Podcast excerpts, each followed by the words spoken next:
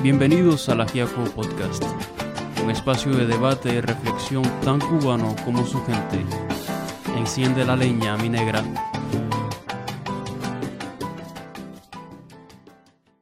Hola, hola amigos, sean bienvenidos, como ustedes saben, al Ajiaco Podcast, el lugar donde usted siempre será bienvenido. Mi nombre es Elier Fernández Guerra, hoy es 14 de mayo del 2021 y les traigo una buena noticia bastante alentadora para estos momentos en los que los cubanos de dentro y fuera de Cuba luchamos por el restablecimiento de las relaciones diplomáticas, de amistad, económicas, comerciales entre los gobiernos de Cuba y de los Estados Unidos. Dicha lucha se lleva a cabo por medio de diferentes caravanas, ya sean desde Cuba, desde La Habana y diferentes municipios y provincias de Cuba, así como diferentes estados de los Estados Unidos, como Europa, países europeos como Francia, Reino Unido, Italia, España, Dinamarca y verdaderamente sí, muchos países. Este es un movimiento que ha, que ha ganado mucha fuerza. Este es un movimiento que comenzó en los Estados Unidos con personas como el profesor Lazo, un profesor de español de origen cubano, ciudadano americano, al igual que el influencer eh, cubano Jorge Medina, más conocido como el protestón en las redes sociales. Así que si usted está interesado en saber cómo se mueve en las redes sociales dichas caravanas,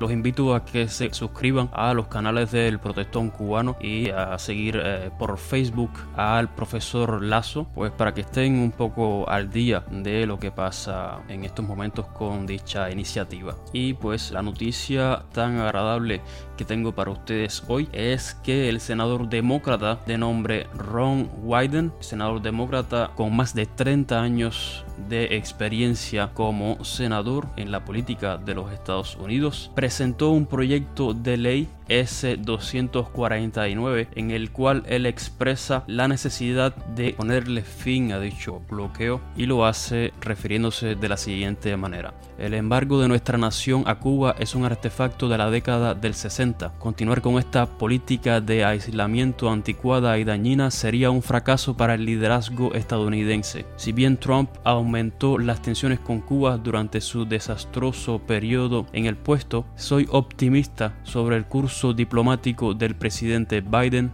dijo Biden, y prosiguió. Independientemente, el Congreso tiene la obligación moral y económica pura con el pueblo estadounidense de mejorar las relaciones entre Estados Unidos y Cuba de la manera más rápida y posible.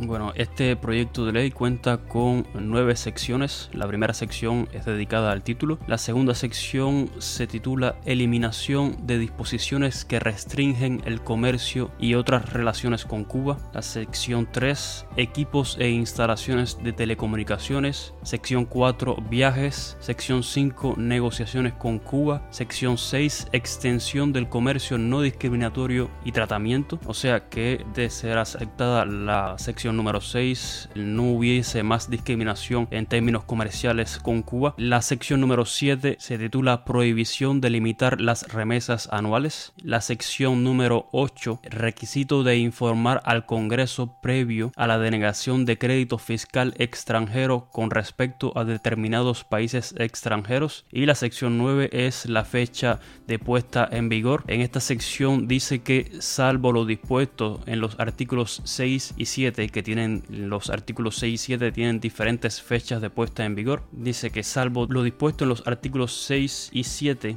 esta ley y las enmiendas realizadas por esta ley entrarán en vigor a partir de la fecha que es 60 días después de la fecha de promulgación de esta ley. O sea que vemos con grandes esperanzas la puesta en marcha o la votación en el Congreso estadounidense de esta ley, si se aprueba o no. Pero bueno, por lo menos es un un gran avance ver que hay disposición de entablar negociaciones y diálogos concerniente a estas medidas unilaterales de los Estados Unidos contra Cuba, por lo que ahora más que nunca debemos estar bien unidos en esta lucha común de todos los cubanos sin dejar que la derecha extrema proveniente de sectores de la ciudad de Miami no den al traste con estas iniciativas de diálogo y entendimiento mutuo entre estos dos países hermanos. Dicho senador Wyden Les recuerdo que ya ha votado en otras ocasiones a favor de la renovación de la prohibición federal de armas de asalto, o sea que él está consciente de cuáles son los principales problemas que agobian a la ciudadanía estadounidense concerniente a la regulación de las armas de asalto. Ya hemos visto en muchas ocasiones todas las matanzas y tiroteos que se han realizado a lo largo de la historia en los Estados Unidos. Igualmente, Wyden se ha pronunciado en la necesidad de aumentar los requisitos actuales de verificación de antecedentes penales antes de adquirir un arma de fuego en ferias de arma o en línea y cerrar el oleoducto de armas se refiere a la venta de armas, escuchen bien, a la venta de armas en los Estados Unidos, las armas, eh, mayormente compradas eh, y vendidas ilegalmente como oleoducto de armas. O sea, que hay una gran cantidad de armas que son compradas y vendidas de esa manera, ¿no? Convirtiendo el tráfico de armas en un delito federal. O sea, que él quiere también que el delito del tráfico de armas ilegales se convierta en un delito federal. Y pues dice que dicha proposición no es más que sentido común. Pues entonces, nada amigos, vemos con buenos ojos este principio o esta propuesta de acercamiento del senador Ron Wyden del Partido Demócrata. Esta propuesta es también apoyada por otros tres senadores que son Patrick Leahy, Richard Dubin y Jeff Merkley. Recordemos que eh, durante la campaña presidencial Joe Biden dijo que él iba a deshacer todas las medidas que su predecesor Donald Trump había impuesto a la isla de Cuba.